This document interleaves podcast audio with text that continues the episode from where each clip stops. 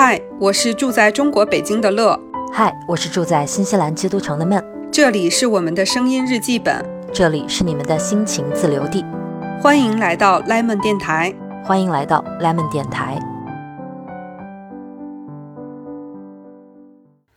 Hello，大家好，我们又回来啦。嗯、我是在二月份就已经开始穿短袖的乐乐。哎，大家好，我是跟你们现在好像身处同一个季节的，不是闷，我也穿的短袖，这怎么回事儿？为什么呀？全球变暖，然后大家穿衣同步，南北半球没有温差了。可是这未免变得也太暖了吧？你在北京穿短袖，这什么情况？突然间，就北京天气好像全国都很暖。哇昨塞天、今天北京有二十一度，现在就有二哇十一度。塞，哇，这就是我这儿夏天的那个标配温度呀，凡凡尔赛不？哎，很烦，就是我们 就是明天好像又要降回十度左右，所以哦最近天气都是这样，就不太舒服。那已经进入那个乱穿衣的节奏了呗。差不多了，今年春天感觉这个暖起来还是挺早的。嗯，乐老师，我觉得我们今天这个，要不来一期咱们的下午茶系列吧？我们就第一期更了之后，一直没有再出第二期，你觉得怎么样？可以啊，我因为太热了，感觉好像也没有办法进入什么深入的思考，然后没有办法聊这个人生很沉重的话题。那就来聊一聊我们轻松的小日子好了。就现在不是才过完年吗？我挺想听一听你过年期间都干了啥的。这一周放假，唉说起来也没干什么，就是主要因为呃去年的春节，其实我们家里是没有太多聚在一起，然后今年就主要是跟家里人聚在一块儿，然后我家亲戚呢又不多，就是只有这个呃我妈妈那边儿，因为就是姥姥姥爷都已经去世了嘛，所以就他们都是小规模，比如说他跟我舅舅什么的聚一下，啊那个我们就不太参与。然后我主要是跟就是董大国一块儿去我妈那边，会有我爷爷奶奶他们都还在，然后还有我姑姑他们一家，然后我姑姑家有弟弟，还有我小侄子，就是这些人会聚的次数比较多。嗯，所以基本上过年就是亲戚之间呀聚一聚会。对，就是其实也没什么事儿，然后就那个 大年就是除夕，除夕晚上，然后爷爷已经九十二岁了，哦、然后拉着我打麻将，然后这个耳不聋眼不花，吃碰滴都特顺利，然后还那个自己自摸胡牌 我跟你说，那种平时就是经常在牌桌上的老人，真的是 那个脑子真的是维护的很好的，就是反应都依然很快的。对我爷爷是不打的，就是我们家人都跟出去都不怎么打麻将，啊就很少去跟外人打，就是家里面的人打一打。就是好玩呗。反正就是一个感触，就觉得如果我九十岁的时候能活成我爷爷这样，我觉得就是一种人生的胜利。是是是，相当满意了就。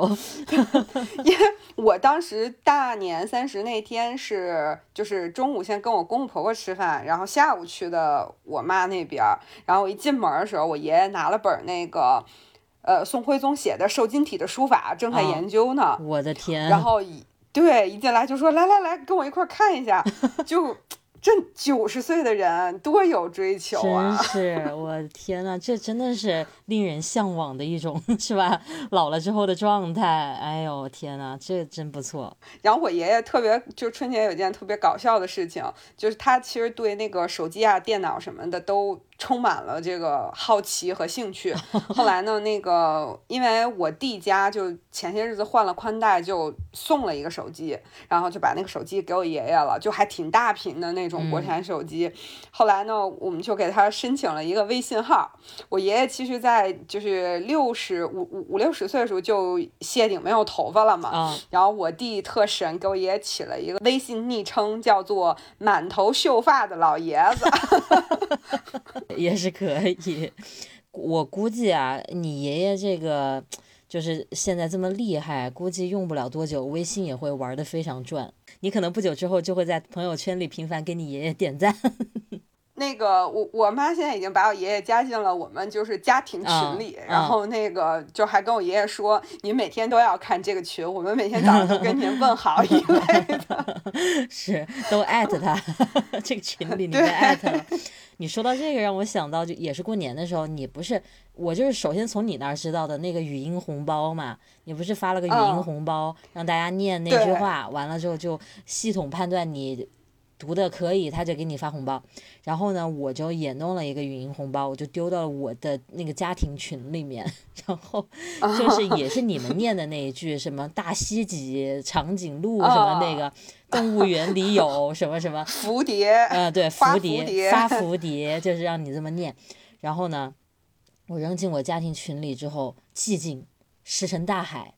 然后过了一会儿，我爸发了一条到那个群里说：“这能不能不念了呀？我们几个人念了好几遍了，他总是说不对。”我说：“当然可以不念啦，又不是做作业。” 然后你就说，那您不念也没有关系，红包就退给我，对对对对对，我心说你不念也没关系，反正红包能退给我。今年这个就是第三方研究出来这个发红包的这个就是好玩的东西还挺多是的，对，我看你吧，还是别的朋友发了一个就唱歌的那种，也哦可以领不是我不是红包。我 我看是那个唱一句歌，然后就领红包。嗯，我弄的挺尴尬，就是我弄了一个念那个句子领红包，我发到朋友圈了，然后有特嗯别多积极领到的，我都不知道是谁，我也没备注，我听他声音我也一点都不耳熟，然后就完全不知道是谁，特别尴尬。对我当时那个发到了一个在那个就咱俩都在的一个手账啊同好的那个群里嘛，然后特别搞笑，就是大家很快领完了，然后我就很愉快的点进去，把每个人的啊录音都听了一对遍，对然后就感觉有南方的朋友就念的小心翼翼，对对对对对。是吧？我给他们这个小程序的这个幕后团队再出个主意，他们明年呢可以再弄一个提出来，就是以下词语不准加儿化音，请大家念出来，哎对吧？对对对对对，我我当时还给我的那个就是以前的团队，就是跟我一直关系都很好的那个几个女孩儿，嗯，都是我团队的。然后大家虽然都已经辞职了，我们有个群，我发了一个，然后他那个上面就是有一句话，我让他们读的是“别让你在校服上别别的，你非要别别的”，啊 就是这样一句话。但这个你们你们北京的读起来不是很顺吗？对，所以就是没没有特别大的乐趣是，，就是大家一次通过。是是，这就图个乐。哎，你这个年过得如何？就是很想听听异国他乡的孟老师在夏天是如何过春节的。我这次过得比较特殊一点，因为小哥呢报了一场马拉松，是哦过年期间的。然后我们需要开车开个差不多三个三四个小时，去到新西兰南岛的西海岸。我是住在东海岸，所以我们就一路、哦也没去过那个地方，一路开车开过去。去了之后才知道，那是一个人口只有四千五百人的小镇。虽然这个马拉松已经是当地已经是当地第四十届了，已经四十年了。哦，但是对，就是一个非常小的地方。但是他们这个马拉松还比较有名，在于他们全程的这个赛道就是风光特别特别的好，就依山傍水那种感觉嗯。然后，但是那个地方真的太小了，所以它的接待能力也就那样，就是说它的酒店啊、饮食啊、餐饮就只有那个能力，所以其实它还是不算一个非常热门的马拉松选择。所以反正这次就沾小哥的光，因为我没有报名，我就是那个啦啦队，就去玩了一下，对，然很轻松。后对的，然后我们就找了一个 B N B 住，那个老奶奶迎迎接我们的是房主，真的很老的老奶奶，至少看起来很老了，但是特别友好，然后有那种老的英国人的范儿吧，我觉得就是那种特别。文雅优雅礼对对貌，对，就那种感觉。然后他，我们当时到的时候，他正在前院做园艺，就那他那个哦跪在地上弄一些花草那些东西，然后他院子打打理的非常好，就是超级整洁，超级就一看就是需要悉心照顾的那种院子，弄得特别好。你有没有当时有一个冲动，请老奶奶帮你打理一下你家花园？哇塞，那我觉得太辛苦了，真的。你看到我我们周围，就我家现在周围，以前有一家呃爷爷奶奶两个人，他们是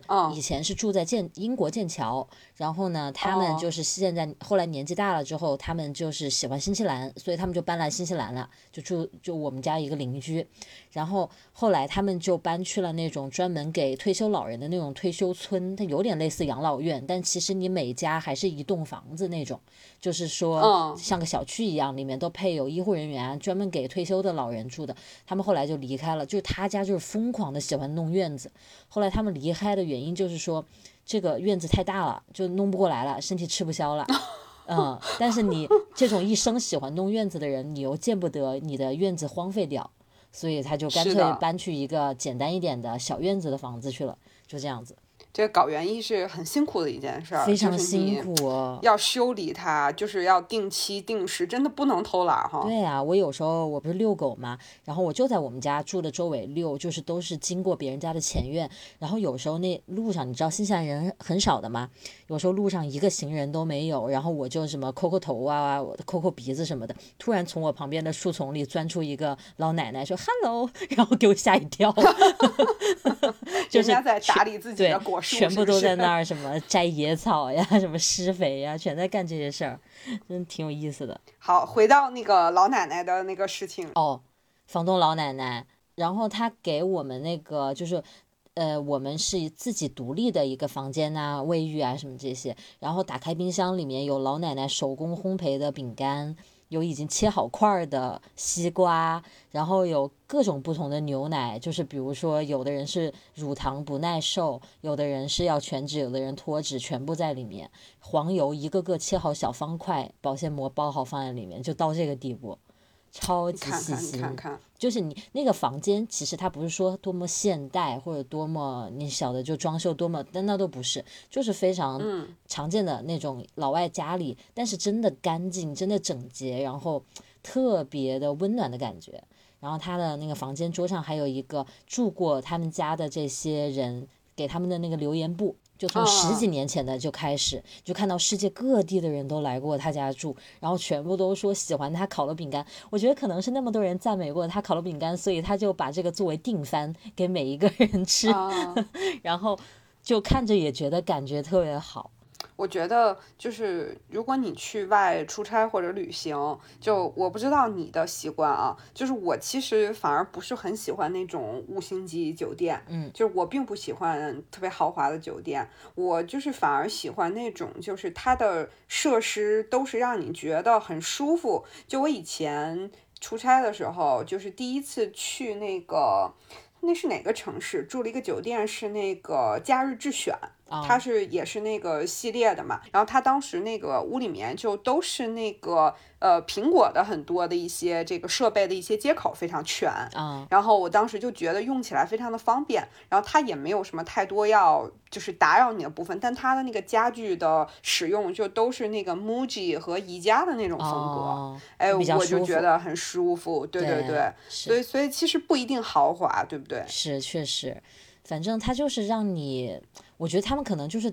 走一个不同的风格吧，那五星级他肯定就是有他奢华的点在嘛，可能他做他的风格，然后有一些人他就是舒适之选，让你有一种。很自在的感觉，不会觉得很拘束啊什么的那种。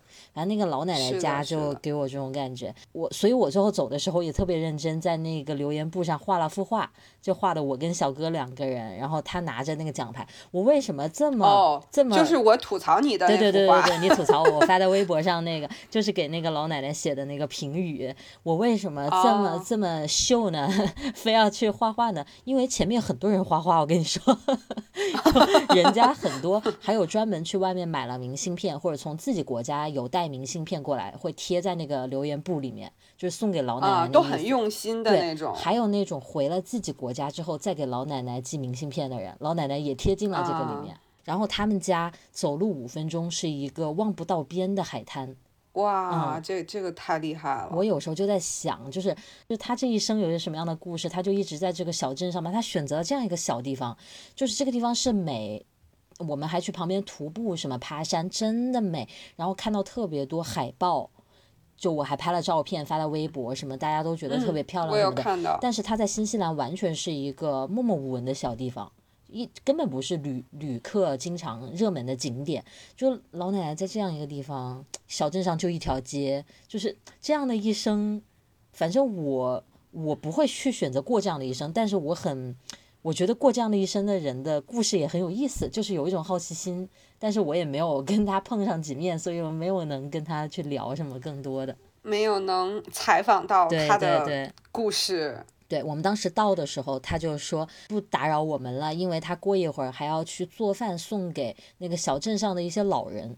我心说哇，哦我觉得就是在他在我看来，他对对对，我我还想选择一个那个更委婉的表达，哎，感谢你帮我填空啊。就是我觉得他真的就起码八十多，在我看来，然后他要去做饭送给那些别的老人，我觉得哇塞，在这样一个小镇上，是不是大家都互相 认识那种感觉？就是我记得当时看那个村上春树写的那个，哎，突然间哦，假如真有时光机在各地写作，他不是都会在那个地方找一个地方会住很久对，吗？是是是，对，就当时看他写了很多这样的，就是跟你讲的，就是有一点点相似性的这种故事。对，就我我是觉得，就是如果说我们这么长的这个时间里面，能比如说你抽出一两个月去住到一个就像你刚才说这样的嗯。地方，去了解一段别人的生活，真是一件就是特别有意思的事情。而且我真的觉得，在现在这个时代，如果你能感受到哪怕那么一点来自陌生人的善意或者爱，或者他愿意为你去细心的去做一些事情，你就会特别在心里觉得是很大的一件事情，因为感觉现在大家都越来越照照顾好自己的事就好的这种态度嘛，不太愿意。你说他有什么必要要把西瓜切块儿？他就把那个西瓜放在里面不就行了吗？也是给了西瓜，对吧？对，对他有什么必要准备那么多种牛奶？都不都不需要的，他还要烤自己烤饼干什么的，我觉得真的就是感受非常好，所以这个是或者我嗯觉得就是可能他能这么做，嗯、首先还是出于他愿意做这件事情。是他也就是他享受对，就是他可能看到，就是呃，比如说有一些人他喜欢做饭，真的就是那种看到别人吃他做的东西特别开心，然后跟他说很好吃的时候，他就很开心。可能这种人就就是人家感受的是这样的一个满足过程。没错。然后你我看了他的院子，我就觉得那西瓜切块儿那种事儿就是这个老奶奶做的，就是他就 真的是那种性格的人，所以他就做这样事儿。然后他的厨房一开门，外面种了一个很高的一个西红柿，快弄成树了，那爬藤爬的全是西红柿。反正我觉得他嗯挺有意思的，那个生活过的。我还有一个印象特别深刻的点，就是我们一车一停到他家院子里，我们就说，因为我们很想去海边，我们就说那个海滩是不是很近？他说很近，你走一走就到了，你现在就能听到大海的声音。我当时觉得，天呐，怎么说话 像念诗？我当时就就有这种感觉。然后我一仔细一听，真的有那个波涛的声音。哎，所以就是总是有人活在田园里，活在嗯诗里，活在童话里。就是以前大家说的那个“远方有诗”，这个有海，这不是不是就是随便说出来的，就是他有人会过着这样的生活。是的，后来我们去徒步的时候，在一个真的那真的是整个徒步过程中最美的一处观景的点。那个地方有一一排很呃凳子，然后有一男一女两一个老爷爷一个老奶奶坐在那儿画画，就画眼前的哦绝景，是一个断壁，然后下面是大海，上面蓝天，然后各种不同的绿嗯色交叠，真的很很美。然后那两个人嗯就在那儿画画，我都不好意思走上去看，就因为太少的人了。就只有我和小哥哎以及这个爷爷和奶奶，你说我怎么走过去？人家会跟我讲话吧？你这个时候作为知名文具博主，你就应该拿出你五百八十六色的荷拜尔音还是荷尔拜音 你看看你这荷真是，音水彩，然后啪就放在他们面前说 enjoy。这不不是没这个准备啊，谁知道会遇上这个呢？是是不是？所以我只带了那个多少色？十十色的荷尔拜因还是九色荷尔拜？准备不充足，这不行。下回下回是吧？下下次必须得在身上做好这种，是就是随时有阵仗的这种。随时随地凡尔赛的准备，是吧？对对对，嗯。哎，你刚才讲到这个画面，我突然间想到一个事情，就给你插一句，昨天不是北京很热嘛，嗯。然后我们几个同事吃完午饭午休的时候，我们就出去散步了，嗯。然后我们公司周围的那个生态挺好，有一条那个小河治理过很干净，嗯。然后两边就是种都是那种徒步道，然后还有草坪，过一阵儿会有那个海棠花，就很好的嗯。生态。刚一进那个它是街心花园的那个徒步道嘛，嗯。旁边有一个椅子，就你刚才说到有一个长椅的时候，我们走到那儿就看见长椅上坐着两个小哥，然后一看就都是那种程序员，啊然后两个人都长得圆圆脸，然后 穿着格子衬衫，因为昨天很热，然后真的就穿短袖都可以，然后两个人就挨挨得紧紧的坐在那个凳子上，一人拿着一个笔记本在自己膝盖上敲笔记本，哎呦我的天！两个人依偎在一起，还 哎，这真是不容易啊！面对这样的景色，依然得埋头工作。那儿，然后我自己就脑补了很多的这个嗯事情，然后感觉马上就要写出一篇文章登上晋江了。我觉得他们俩可能就是在用微信对话。哎，这这，那你这个戏真是有点多了。所以你们在这个小镇，除了这个陈老师收获了奖牌，嗯收获奖牌这个、嗯对你们就等于是在那儿过了春节。对，然后我们那个去的当天就是大年三十，嗯，然后我们待了四天回来的。我当时还说，哎，今天是大年三十，我们是不是要找一个好一点餐馆？结果一看就一条街，就是所有餐馆哦就在这儿，一条街上一半儿还是咖啡馆，四点半关门了。然后，对，我我不知道国内的咖啡馆。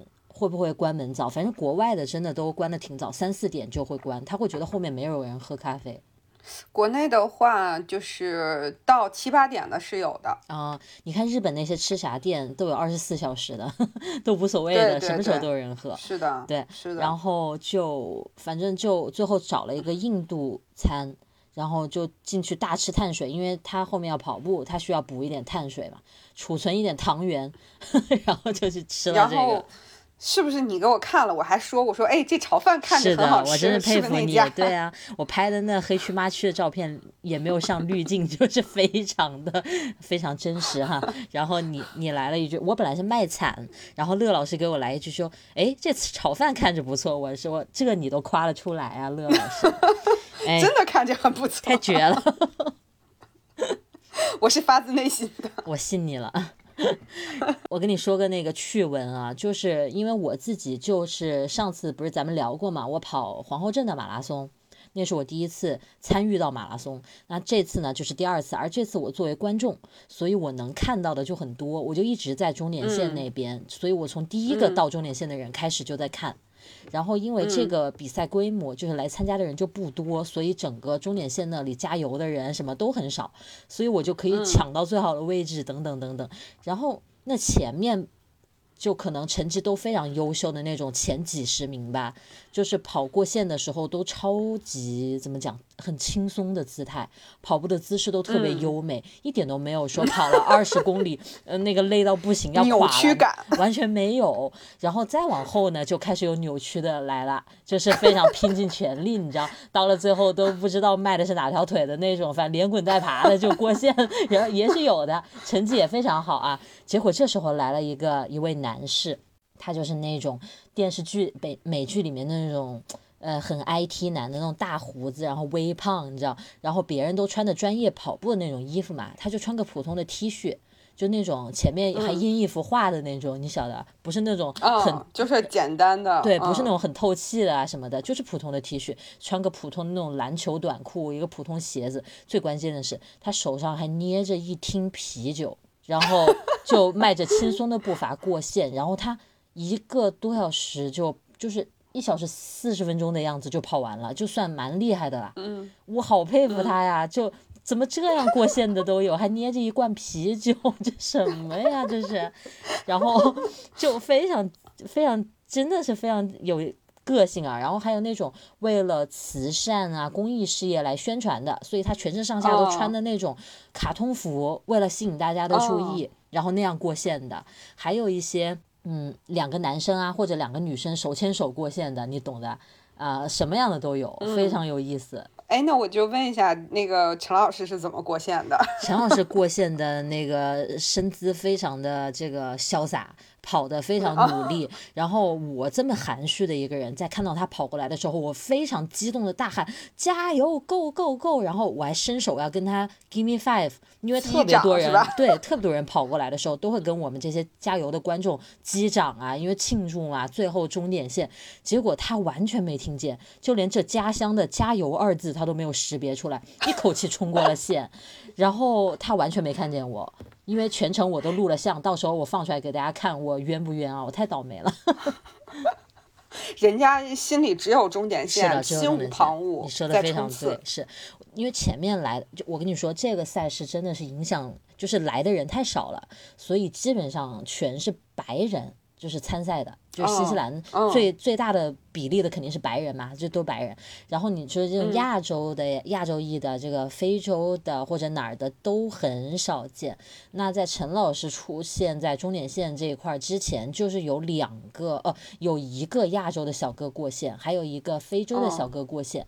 然后其嗯他的都是白人，就你知道白人的那个骨架比例就是头很小嘛，然后身子长嘛，然后我就看着那边那个他那儿有个纪念碑，一个拱门，要跑过这儿呢就开始冲线了，我看着看着一。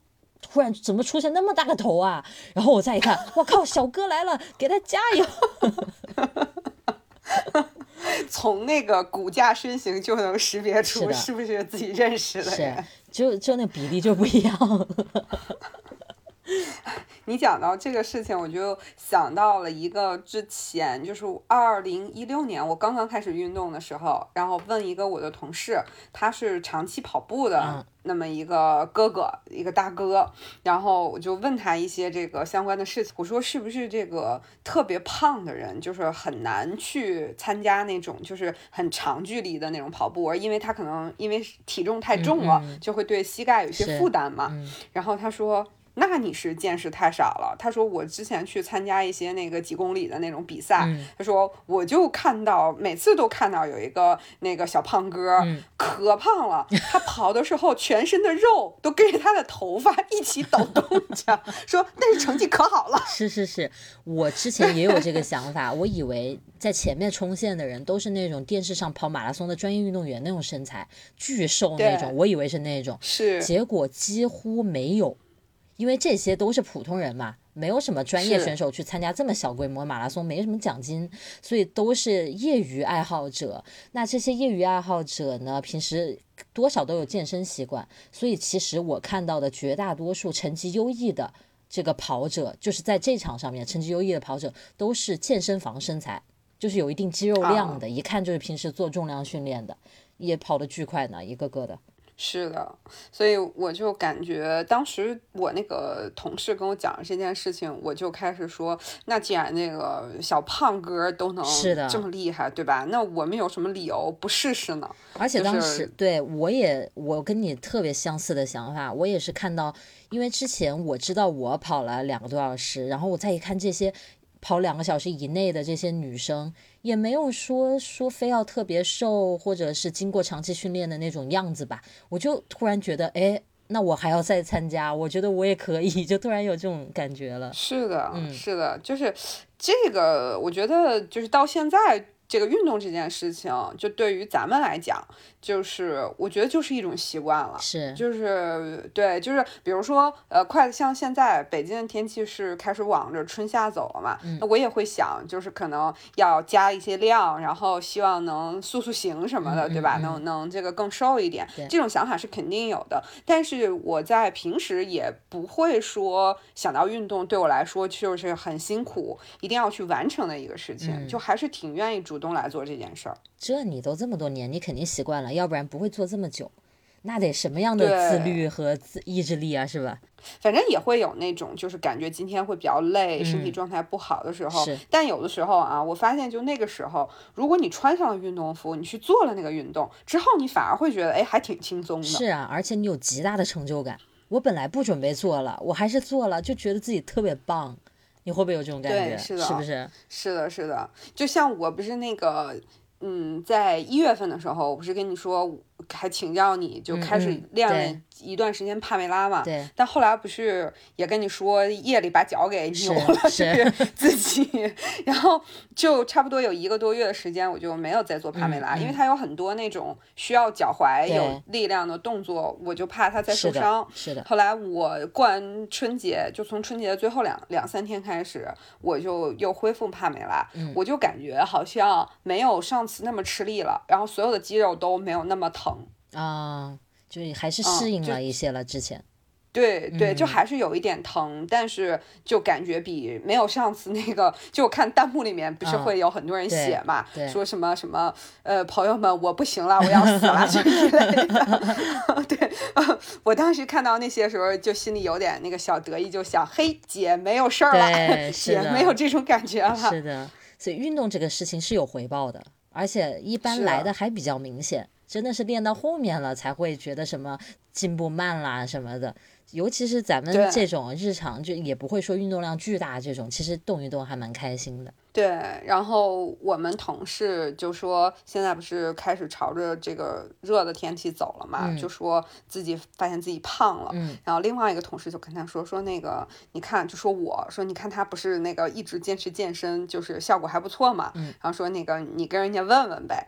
然后呢，他就来找我问，我就给他推荐了那个几个可以练的那个课程嘛，就在家的那种。然后当天晚上我就催他一起练。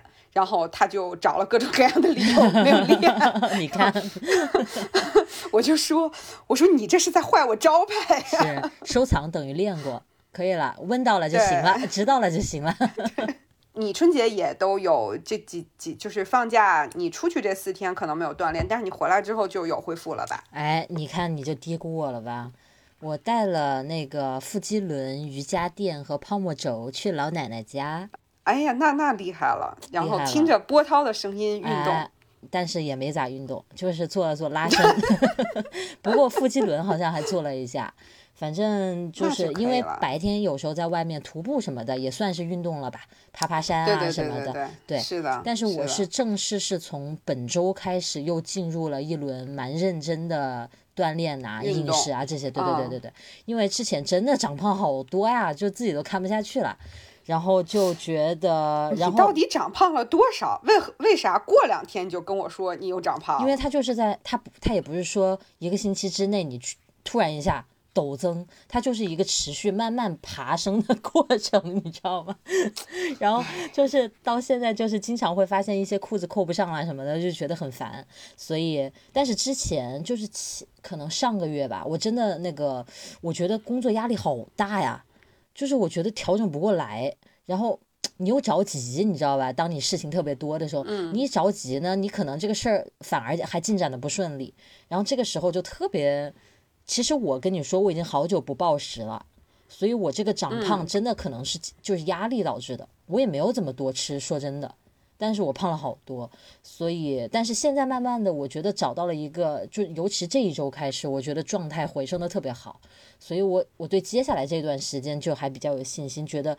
就你知道，有时候人一乐观呢，又特别乐观，你就会觉得，嗯，我减肥也会成功，我工作也会做得好，我就觉得一片欣欣欣向荣。就最近有这种，呃，这种感觉。那不错呀，这个这个这个状态还是很好的。是，就是它是个起伏吧，就是你好一阵儿呢，又又焦虑一阵儿呢，就是这样，不断的上上下下。我反正过春节的时候就都还坚持了每天运动，我基本上是早上半小时，晚上半小时，就还可以坚持下来了。嗯，对，我就早上做一下那个以前就是买的那个腰腹课程，嗯然后晚上就那个团肌有氧运动，是就这样。是，对，就是虽然也没有怎么减，但还行吧。就我看了看，差不多比春节之前好像胖了有一斤，就哎呀，上了那是正常，因为你。吃进肚子的东西可能就多了，那个本身这个食物的重量就在，所以有可能你的身体加上过年的时候可能会吃一些大菜嘛，然后你的身体就 hold 住水分会 hold 住多一点，等你现在再慢慢回到以前，它自然就会下去的。这个应该不是长上了长上的肉，对，不稳定因素导致是是的。是是是，其实女生的体重的起伏蛮经常的。你说来个大姨妈，一下胖个一公斤，那常有的，对对，是不是？呃，我之前有看一个这个呃博主的小红书，叫那个小雪，你可能也会知道吧？她是以前好像是那个时尚芭莎的主编，然后已经五十岁了，她特别特别优雅。她现在是那个优衣库和呃娇兰的那种，就是像什么挚友体验官一样的那种。就她本身自己就很自律，又是职场女性，然后身材保持也特别好。她就说，就是我们要经常关注体重的原因，不是让我们自己有多瘦，而是说让我们自己对自己的这个接受度始终有一个心里有个数，有一个衡量。他说，比如说像我，就是我发现长了三斤的时候。我可能就会有一点点提醒自己。他说：“那胖了五斤的时候，我就一定会限制自己。等我真的胖到十斤的时候，那就必须立刻马上采取措施。”他说：“其实我是为了让自己有一个这样对自己的一个认知。”哎，我觉得这个观念还是蛮好的。我觉得这个是个嗯，怎么讲分人吧？就是你是用一个健康的角度去看这个数字，那它对你就是积极的作用。如果你看它的角度是那种就是。执着于数字，然后对吧？就那种执念了，或者觉得这个数字你就觉得厌恶自己啦，或者怎么怎么样的，这种时候呢，就先不要看数字。我觉得特别是要分阶段，就是如果你是刚开始，而且你基数也比较大，刚开始运动、减肥、节食这种，还是挺应该关注一下数字的，因为你得知道自己进展怎么样。就是如果说你到了中后阶段，真的可能就因为大家可减的那个量就是那么多嘛，嗯，你你你那个已经到了一定的数字之后，我觉得就不要再执着于那个数字了。越是基数大，我觉得越可以执着于数字，因为它给你的多半是正向反馈。对，因为大基数好减，特别是最开始的时候，是的，你掉的比较快，你就会有极强的成就感。到了后面的话，你今天好不容易掉了两斤，明天又回来一下，你就有的人他可能内心他真的很在意这个的话，他会觉得很受打击，他就会觉得哎呀，我这么辛苦啦，他觉得挺劝退的。所以我觉得这个分心态。那如果能把这个东西作为一个动力或者一个观察自己的一种角度，那当然是挺好的。我现在就差不多也就一星期才上一次秤了，我觉得没有什么必要。是啊，我觉得你也挺稳定了，现在。是没有那么必要，就是天天盯着那个数字。是我以前就是很执着于减肥的时候，我是早上晚上都要称，然后一点波动我就会觉得天呐，那就是我明天还要再怎么怎么样。现在我改了，对对对，现在我就我现在称体重称的很少，但是我会有时候可能隔个几天早上起来的时候量个腰围，我就只只搞这一个事情。哎，你说到维度这个事情，我跟你讲，就是我。一直特别想，就是因为我看过一些人，就是放自己小腿腿围的照片嘛，嗯，然后看到三十厘米的那个小腿围，我就觉得已经非常非常好看了。嗯，然后因为我腿比较细嘛，就是我是三十二，我小腿腿围是三十二，嗯，然后。但是我我不属于那种没有小腿肚的人，我是有的，但是确实比较细，所以就 还没有那么完美。我就一直特别想让它到三十，你知道吧？然后我就有一段时间专门会做一些那个腿部的训练，然后我就想让它减下去。然后我发现哦，减腿围好难好难好难啊！你本来小腿就已经没啥，就是它小腿本来能含的脂肪量就比较低嘛，所以你要小腿有一个大的变化，就比别的地方更难。对，不过我觉得太难了。但是我我觉得这个如果没有小腿肚的那种，就是完全，就是说他完全不动，给我感觉就是这个人啊，也有可能，对对对，就是他没有运动，对对对，所以他小腿肌肉就是没有什么发展。就这种感觉啊，是给我的感觉是这样啊。不过这个每个人觉得什么样好看，这是每个人自己的选择了。对，嗯，我之前还看过 YouTube 上有一个女生做一个视频，她就说她一直从小就特别自卑，她的小腿围大概四十多，然后她整个人一点都不胖。他就是小腿那里鼓一大块肌肉那种，他就是这种体型，然后他就一直就是很那个，从小就很在意这个，因为他从小被培养就成为一个对外貌就非常执着的那种人，你知道很在意。然后呢，他后来就是想各种办法怎么去消他，怎么怎么样，反正就是也经历了很多。你知道这个东西也不是那么轻松消掉，除非你去打瘦腿针什么之类的。但是他肯定又不想用这么极端的方式什么的，所以他就想了很多办法。呀，拉伸怎么样都效果就没有那么好。然后呢，他后来就是也成了一个很大的一个 YouTuber 吧。然后他那一集就是在讲就是如何看待自己身体什么的。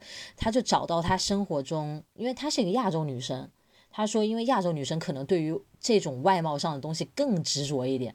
然后他就找了一些他的西方女生的朋友。都属于小腿比较粗的，然后他就有问他们，就说你们对于这点怎么看？他们多数的那几个女生的意见就是，我也意识到我小腿好像比较粗，但是我也觉得没什么，就是我从来不会说，我觉得我小腿粗，所以我永远穿长裤，我要把它遮住，这不是一个很常见的心理吗？很多人觉得自己对不对，腿粗就不敢穿短裙，这不是很很多人这样嘛？那那几个女生就觉得那没有这样子，我就觉得哎，这还这还蛮。让我眼前一亮的，就是因为我也觉得从小到大大家都是这样想的呀，腿粗你还穿个短裙，你好意思？就那种感觉，好像你不配。对，嗯，就是我觉得西方人对身材的这种态度，就绝大多数还是挺挺好的，就是跟我们的想法还是挺不一样。因为就是我有时候就是我家这片不是老外还挺多的嘛，我之前有时候出去就看到。感觉他们的那个就是大臂那里很粗，因为我就属于大臂那儿很粗的人嘛，就是我从来不穿无袖的衣服，就是出门的话我从来不穿，因为那样会暴露自己的缺点。但是我就看很多老外的女孩子，就是那怎么了？我照照样穿我喜欢的吊带，对，对我我照样觉得这件衣服漂亮，我就要穿在身上，一点都不会觉得不好看，都会觉得自己穿上很美。而且你其实看到她这个状态，你也觉得挺自然的。你也不觉得说，哎呀，你这个人真是是吧？你也不会有这个感觉，因为他自己是自洽的，他觉得挺好的。其实大家看着也就挺好的。至于那些真的要上来说，哎，你腿这么粗还穿什么？那种人有点问题，那那不是你的问题，对对对对对，是这样的，是对方的问题，是是的，是的，是这个。反正我觉得，就是以前咱们不是也说过嘛，就是自己看自己总是觉是拿放大镜看缺点，是吧？嗯，哎，我们这个下午茶本身是要聊一聊最近生活，怎么又开始对运动？这些发表了一大堆看法，因为因为我俩都很在意这个事儿，所以一聊起来就特别多想说。哎，我我换个话题啊，我想问你最近有没有看什么好看的电影剧什么的，给我推荐一下。我倒是有一部，但是我先问问你。我的话。呃，电影是正好也是跟春节相关吧，就是今年国内的那个春节档就票房就是电影票特别特别贵，对对对，就是去年不是没有春节档啊，对是因为疫情取消了嘛，所以今年这个溢价特别高，我觉得从一定程度上也是可以理解院线的，但是我看了一下那个就是评分什么的，我就觉得没有一个。呃，除了那个你好，李焕英，我还比较感兴趣，其他的我都觉得对，没有值这个的。然后就在家看了看，然后看了两个电影，我觉得有一个还蛮好看的，是那个，嗯，盖里奇拍的一个叫《绅士们》，是那个马修麦康纳和胡南演的，然后讲的是那个。就是很有意思的这种黑帮的一个事情，黑帮片，哦，就很有对，都是一帮这个非常有演技、有魅力的男人们作为这个主角，然后那个呃，唯一或者是唯二的那个女主角是《唐顿庄园》里边那个大表姐。哦，那个大表姐很漂亮，我觉得。对，她是演那个马修麦康纳的太太，就是也是非常有魅力，就是一部我觉得就是蛮有黑色幽默，充满了嘲讽，然后但是又有一些喜剧色彩，然后里面还有那个就是颠覆自己形象出演的休格兰特，他出来的时候我一开始都没太认出来，我觉得还还蛮好看的。这个电影是哪一年的？好像是去年的还是今年的，反正就很还是比较新的。那休兰休格兰特现在好老哦。我觉得对，所以我嗯，对他他在那里面又就是化妆之后又用了一些其他的服装和装饰来掩饰自己，所以我就没看出来。我刚才突然在想，你说这样去说别人看着很老，这样好不好啊？嗯，我觉得这是一个事实，倒也没什么。但是你说，我觉得他。就是怎么讲，他是一个公众人物吧，可能大家就比较常见会这样去讨论。但是你说在现实生活中你这样去说呢，又好像有点太刻薄，就是这种话怎么说出来，这样就好像又不太好。我当刚才突然迟疑了一下。我觉得这个就是我们之前聊过的所谓越不越界的那个问题。就是如果说咱俩在一个界里面，就是我以关心朋友的角度说，比如说你最近比较憔悴什么的，我觉得这都没问题，就看这个人是谁，就是就是看你具不具备跟就是跟别人讲这个话的立场，以及你的出发点是什么？哎呀，那我们的听众有千千万，大家不要把我刚才这句话告诉休格兰特就好啊，我们背后说一下。我觉得，呃，五年之内，我们的听众里可能还没有人能直接告诉休格兰特。那你这句话就激到我了，我那我必须啊找到一个。好嗯，没必要，没必要，没必要，没必要，没必要。好，我想，我想推荐一我个剧也，我也啊没整明，就是我也没整明白为什么你要给自己挖这个坑。我也没整明白，我我也很纳闷，我想问问我自己。我我有个剧想推荐给大家呀，也是我最近看的，是那个奈飞拍的。我刚才提提前专门去查了它的中文名，叫《弥留之国的爱丽丝》。我估计很多朋友听哦说过，有听过这名字是？吧？呃我感觉这个还挺火的。然后我是在奈飞上看的，它是一个日剧。然后呢，它大概讲的就是说，有这个男主以及他的两个好朋友，突然之间，他们就在涩谷的街头，突然街上一个人都没有了，然后世界就好像停摆了一样。就很奇怪，然后呢，他们就被引到了一个楼前面，就说你现在开始参加一个游戏，如果你没玩过，就是你没赢这个游戏呢，你就死了，就真的会死。然后他们就得解谜，就得过这个关。哦然后你过了这一关之后，可能后面你他给你三天的自由时间，然后你又得过第二关，因为你不不去参加第二关的话，你也得死。所以你就是得，啊你不知道为什么会有这样一个世界，你也出不去。然后在在这个世界，点像那种杀人游戏，对，什么大逃杀一类的，对对。对对对，有那个感觉。然后它就是相当于是一个脑洞的那种，所以你就它也不需要解释什么东西合不合理，反正游戏就是这个样子的。就里面，嗯它这个剧呢，就是有特别多很挑战人性的地方，因为有很多地方需要你去做选择。你可能这一、这一盘游戏有十几个人参加，但只能一个人活着走出去。那这十几个人里嗯面可能有你的朋友什么的，你就要选择。反正我觉得这个剧很好看，我也很期待它的第二季。听起来有意思，嗯我可以后面去看一下。你可以，你跑步什么的干嘛的时候，呃那个椭圆机的时候，呃，挺好看的，节奏比较快。好的，好的，嗯，好的。然后我最近还有看一个剧，之前其实，在跟你聊天时候，包括在微博上也跟大家推荐了，嗯就是小林聪美的最新剧，二零二一年的叫《森林民宿》。其实你啊刚才前面讲那个老奶奶的时嗯候，我就有想到这个嗯剧，它就是一个呃女性，就是小林聪美，她一个人在森林里面开着一间民宿，啊，然后对，差不多就是每天可能也就不一定每天都有客人，但好像她家就是我看的过程当中，每次都是只来一个客人，嗯然后他会给这个客人准备饭，然后跟客人一起聊聊天，然后这个一起一块儿喝个酒、喝个咖啡什么的，嗯就是一个特别治愈的这种。嗯，他们在交换着一些人生的看法，有的时候你去听的时候，你也会觉得很有共鸣。是然后对于我个人来说，就是除了很喜欢小林聪美之外，就是他的剧还有一个很大的特色，很多他的剧和电影里面都会有北欧瓷器。啊，那是你喜欢的。对，就是我我我跟那个一起买瓷器的小伙伴儿，就在这个剧里面，就是每次都在挖掘我们看到了什么 北欧瓷器，是是对对对，然后就就发现了有很多。哦，那这个剧组也很用心呢。呃，我怀疑是小林聪美本人就很喜欢这个，因为她啊之前拍过的几个剧里也都出现了很多。哦，那有可能，那有可能。所以一听就是个很治愈的感觉。刚才你讲到老奶奶的时候，我就想到了这个，我就觉得，所以就刚才我其实想问你啊，但那个话题插过去了。嗯就你刚才说，就是老奶奶这种生活，你说她一直在人口这么少的一个小镇上，就是过着这样的生活，你你就说可能换做你，你是不会过这样的生活的，为什么呢？你为什么不愿意过她她这样的生活？我现在过的就是她的生活的稍微一点的加强版啊！我过了九年，我过够了。我之前不是跟你提过，我说我有点想回国嘛，然后有了这个想法，对对对，我们讨论过，散发了一堆脑洞，是的回国之后干什么？是的，是的，我我有了这个想法之后呢，现在在每天出门，又时不时的会有一点那种想法，就是，哎呀，我这个蓝天是天天都有的，我回国不一定天天都能有了哈。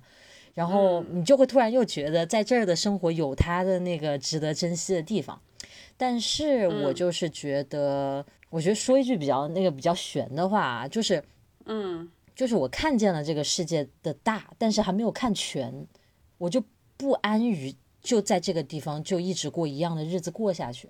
我不知道那个老奶奶她是不是一生就在这个地方，还是说她其实去见过了全世界，再回到了这里去度过他的晚年。我不确定他是哪一种，但是后后一种我觉得有可能。但是如果是前一种，一辈子都在这个地方，我觉得不太是我的选择，而且显然也不是，事实也是不是我的选择。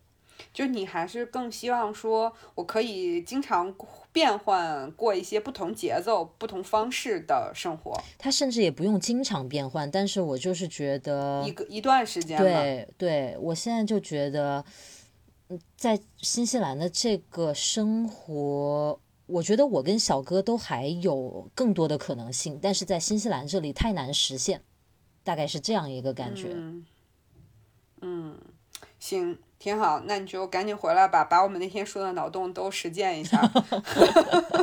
哎，朋友们，乐老师给我发 KPI 了。不是在这个 KPI 实现之前，我当时还说了一句，就是你在搬回来之前一定要先过去住一个月。对你得来一趟是吧？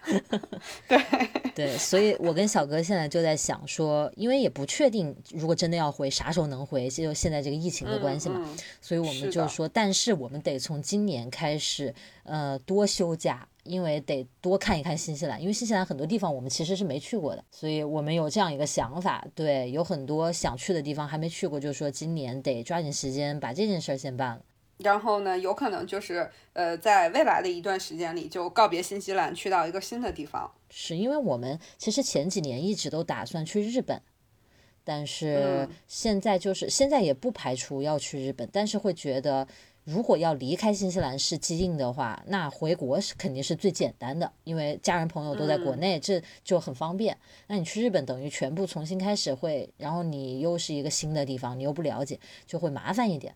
但是这都有可能就不好说。这种大事吧，就还可以有比较多的时间去慢慢梳理。就是因为我觉得我之前有一个感感触，就是说其实人这个，嗯。动物吧，人这类动物就是他会，他会对你想要的东西，就自己想要的东西会有一个设想。就比如说我也会这样，就是说我会认为我。做到了某个事情，或者过着什么样的生活，得到了什么东西，我就会很幸福，我就会很开心，就是会有这么这样的一个设定。是，但其实，在你最开心的那个部分，是你在不断的向着你想要的那个部分去努力的那个过程，可能是最开心的那个过程。是，而一旦你真的到了那个地方之后，嗯，你拿到了这个结果，你可能真的只有当你拿到这个结果之后，你才知道这个结果是不是你真心那么想要的。是的。我很赞同。这两年，我觉得因为这个疫情的影响，可能很多人都会对生活有很多一些新的考虑，会对什么样的生活是我想过的生活，都会有一些新的想法吧。我跟你说，特别巧，就是这一个月以来吧，我总是不管我是焦虑还是开心，还是投入的在干什么，时不时的，我的脑子里就在想，就在问自己，我到底想过什么样的生活？我希望它能具体一点。比如说，我可以，我有没有宠物，或者我有没有孩子，或者我要在做什么样的工作？我每天是，比如说，从我理想的中生活当中抽一天出来做一个样板，那一天会长什么样子？我希望能把它想到很具体，因为以前总是一些模糊的概念，说，哎呀，要是有钱就好了。那你想要多有钱才算有钱呢？你总不能说不停的有越来越有钱越来越有钱，那会累死，你也没时间去花钱了。所以我希望我能很清楚我到底想过什么样的生活。所以这个问题真的特别经常在这一个月里面出现。然后呢，小哥就最近也有时候跟我提到，然后刚才你也提到了这个点，我觉得很神奇，就大家好像很同步，都往这个方向在想。我觉得可能真的因为就是今年的这个，就从去年从二零一九年真的是年底一直到现在二零二一年还在持续，就这个疫情会让就以前大家可能会通过旅行，特别是出国旅行这个方式去见不一样的世界，过过短暂的那种不一样的生活。对，他会生活里面会有一些缓冲带，就是这种感觉。但是因为这个疫情，大家不得不每天都留在这个地方，每天你面对着自己要去面对的那一大堆。那在这样的琐碎里面，怎么能把你的生活还过好？嗯，我觉得这件事儿。就可能是变成了很多人的一个是想法，可能无形中你就会逼着自己去想说，如果接下来的一生就是在这儿了，你满意现在这个状况吗？可能无形中都在往这个方向在想。哎，你这个发现很很有洞察力啊。我我记得之前跟我同事有一个那个交流啊，当时我们谈到了一个，就说到底什么样的薪酬才是真正的说你觉得真的是特别足够的一个薪酬，比如说我们这种打工人。然后当时他就说到，他说其实呃三十万和三百万之间的收入没有本质性的差别啊。当然这句话放在这儿啊，不一定他不一定全对，但他后面说了一句话，我还是比较认同的。他就说。你可能三十万，你可能两年买一只大牌包；你可能三十万，你可能每年只出国旅行一次。他说，但你翻过来想，你每年买三只大牌包，和你每年出国旅行三次，这个东西会对你的本质、对生活上面的幸福感会有本质上的影响吗？他问了我这个问题，我当时想了想，可能真是不一定。就是我我。如果说我每年只有一个机会去旅行，但是这个旅行也是我自己就特别想去的一个地方，看到了我想看的东西，然后吃到了我想吃的美食，那它就是一次很好的旅行。如果说呃，当我过着当我挣着三百万的时候，可能我一年能出国三次，但是我每次都只能坐在一个咖啡馆里面不停的回邮件，那我觉得这件事儿也很没意思。是。我觉得肯定得把生活作为一个整体来看，因为我们在这儿只比较了旅游和买包，我相信它肯定有很多诸多的不同。但是确实，我越长大越见识到了挣钱多的人的不容易，这让我很多时候并不向往他们的生活。我会看见他们生活，我想如果我跟他换，我愿意吗？我好像还不愿意，就是对对吧？就是他挣那么多钱是挣那么多钱，但是他真的也是付出了。这非常多了。前两天我们俩不是还讨论过这个话题吗？就说有了钱，你肯定是可以解决很多很多的问题。是。但真的有很多的部分，又是跟钱特别没有关系的部分。是。你说，就是我，我之前总有一个想法嘛，就是我好像在电台里说过，我就觉得，就是你这一生呢。也不用说财务自由，我们就说普通的衣食无忧。我觉得我俩现在，我们很多人现在都算衣食无忧。你差饭吃吗？你也不是没衣服穿，这就叫衣食无忧了吧？我觉得这就差不多已经第一关就已经打通了。因为其实有很多人还挣扎在温饱线上呢，那就是还在第一关还在打呢，人生的第一关就是嗯比较没有担忧的活下去嘛。然后我觉得这个第一关打通了之后，再往后，其实大家越来越追求的是一个幸福感。而这个幸福感来自于，有的人来自于他赢了一场比赛，他打游戏；有的人来自于他买了一个包包；有的人来自于他画出一幅好看的画。它可以是千奇百怪的事情，但是这件事情就不是那么跟钱挂钩了。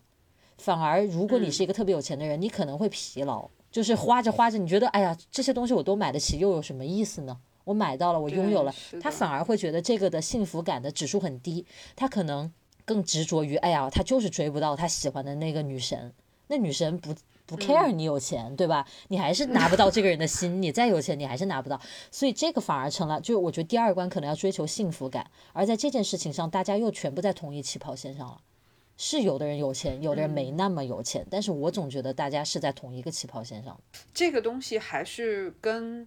个人的很多的认知和他对世界的感知和对自己的认识都有挺大挺大的关系。是的，非常大。就是，是为什么有时候我们觉得说有些人活得很通透，有些人活得很明白，可能就是因为他在大多数的事情上已经能够。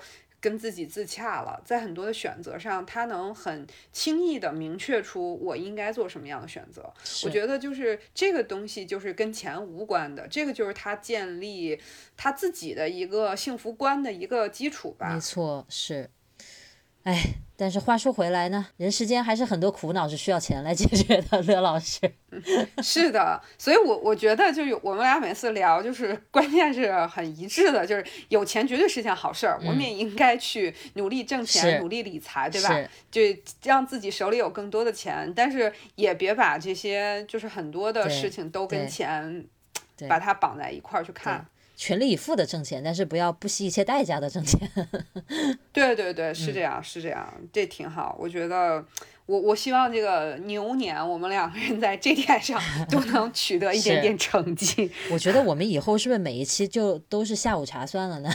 我觉得下午茶很有哎意思呀，就话题又多元，然后聊的也可深可浅。不知道大家意意见如何？我们看看大家的那个感受。